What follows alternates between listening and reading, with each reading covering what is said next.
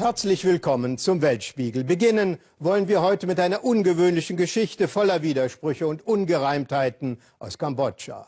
Unseren Korrespondenten wunderte es, dass dort ständig Waisenhäuser gebaut werden, obwohl die Zahl der Waisenkinder abnimmt. Das wollten wir genauer wissen. Also machte sich Norbert Lübbers von der Hauptstadt Phnom Penh aus auf den Weg und deckte eine unglaubliche Geschichte auf. Da haben skrupellose Menschen wohl ein neues Geschäftsmodell entdeckt, das zynischer nicht sein könnte. Nennen wir es mal Waisenhaustourismus. Denn Voraussetzung dafür ist, dass immer mehr Touristen ins Land strömen, für die nicht nur die Tempel von Angkor Wat ein Muss im Reiseprogramm sind, sondern jetzt auch ein Besuch im Waisenhaus. Klingt erst einmal menschlich, ist aber oft Betrug an allen Beteiligten. Man hat ihnen beigebracht, die Herzen der Touristen zu erobern. Kinder in kambodschanischen Waisenhäusern. Viele Touristen kommen mit den besten Absichten. Doch aus gut gemeinter Hilfe ist inzwischen ein trauriges Geschäft geworden. Dies ist die Reise durch ein Land, in dem Kinderlachen zu Geld gemacht wird. Meine Recherche beginnt in der Hauptstadt Phnom Penh. Ein Tuk-Tuk-Fahrer bietet mir seine Dienste an. Er hat nicht nur das alte Foltergefängnis der Roten Khmer im Programm, sondern auch einen Besuch im Waisenhaus. Ja, ich fahre auch zu den Waisenhäusern. Die kann man besichtigen. Da gibt es viele Kinder und man kann schöne Fotos machen.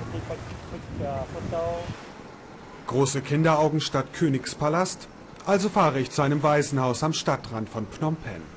Der Tuk-Tuk-Fahrer sagte uns, es sei überhaupt kein Problem, dort einfach aufzuschlagen. Eine Anmeldung oder so etwas sei nicht erforderlich. Alles, was wir mitbringen müssten, sei eine Tüte Reis und dann könnten wir mit den Kindern spielen und Fotos von ihnen machen. Wir sind nicht die einzigen Gäste.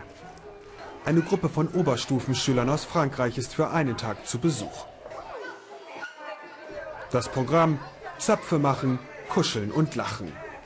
Was auffällt, die Kinder sind ungewöhnlich zutraulich. Und als Andenken gibt es tolle Fotos auf Facebook für die Freunde zu Hause. Ich gebe mich als Tourist aus und will herausfinden, wie das Geschäft mit den Waisen funktioniert. Sie sind geschminkt und herausgeputzt. Waisenkinder als Touristenattraktion. Die traditionelle Tanzshow soll die Herzen öffnen und den Geldbeutel.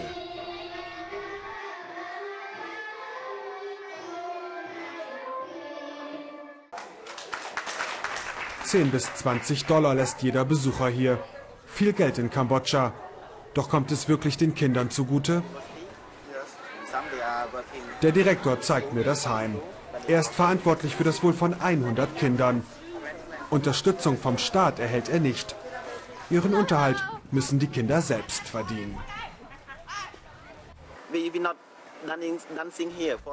Die Kinder tanzen nicht nur hier, um Spenden zu sammeln. Wenn sie gut genug sind, treten sie auch in Restaurants und Hotels auf.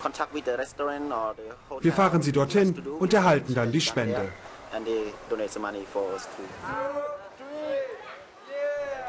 Die französischen Schüler verabschieden sich.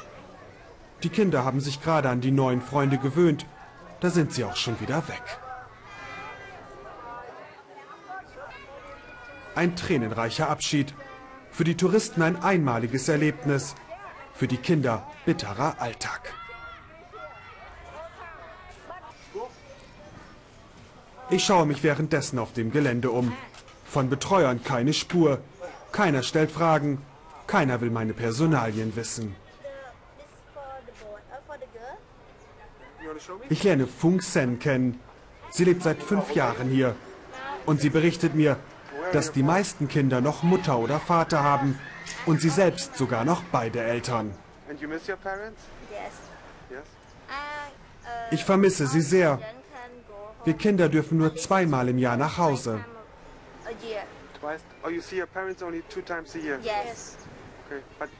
Warum lebst du hier? Warum haben deine Eltern dich hierher geschickt, frage ich. Weil meine Eltern arm sind und nicht genug Geld haben, um die Schulgebühren zu zahlen.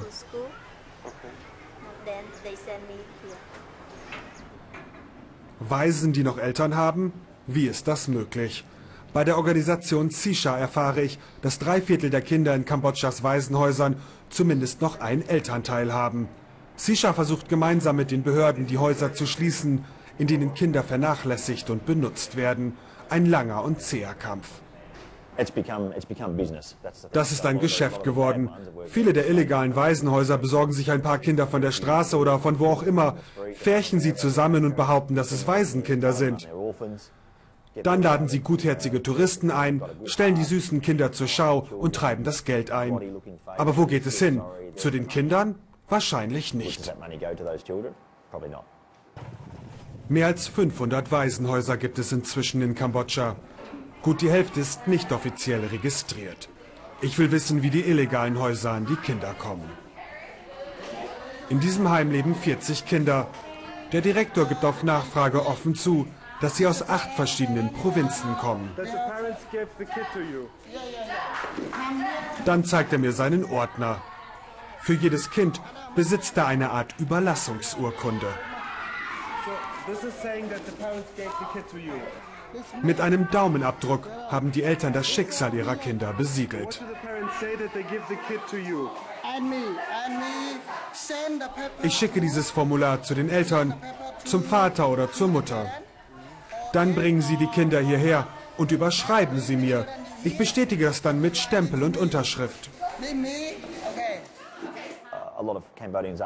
Viele Kambodschaner sind arm. Und wenn da ein angeblicher Wohltäter sagt, er würde den Kindern eine gute Ausbildung, Essen und eine Unterkunft geben und ihnen diese Last abnehmen, dann sind einige Eltern bereit, ihre Kinder wegzugeben.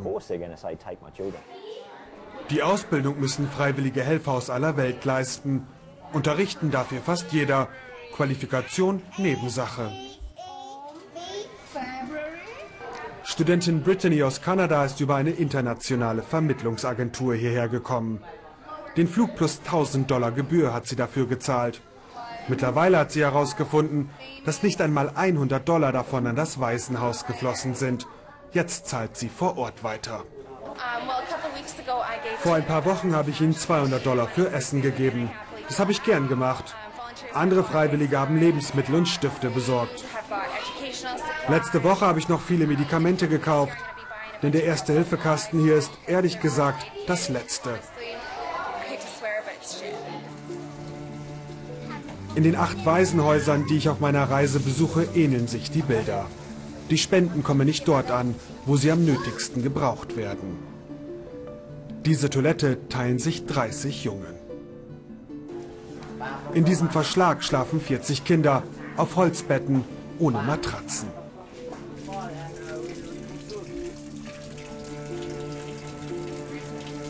In dieser Küche gibt es vor allem ein Gericht. Reis mit Nudeln. Das macht vielleicht satt, mehr aber auch nicht.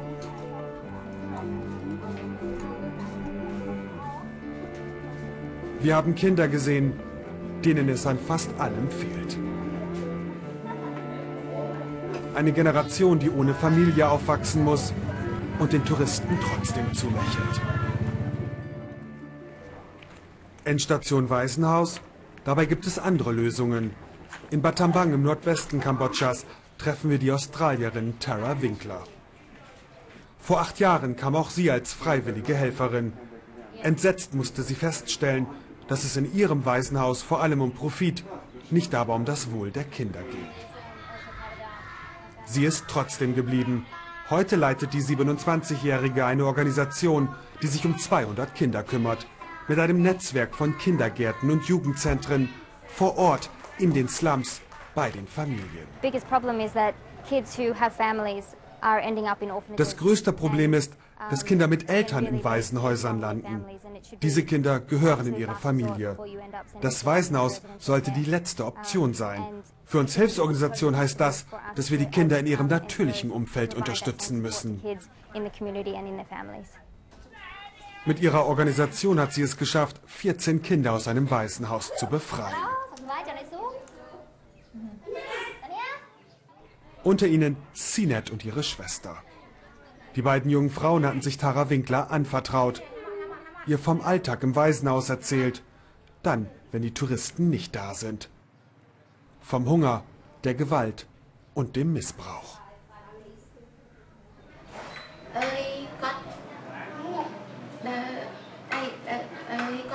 Ich konnte nie schlafen.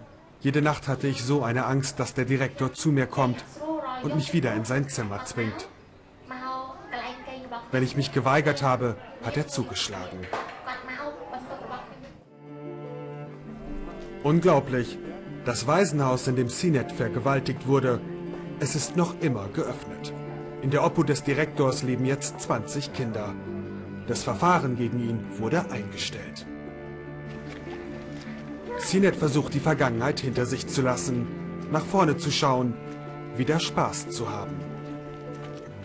Sie selbst sagt, sie habe ein neues Leben gewonnen. Ein Leben, in dem sie nicht mehr für Spenden und Almosen lächeln muss.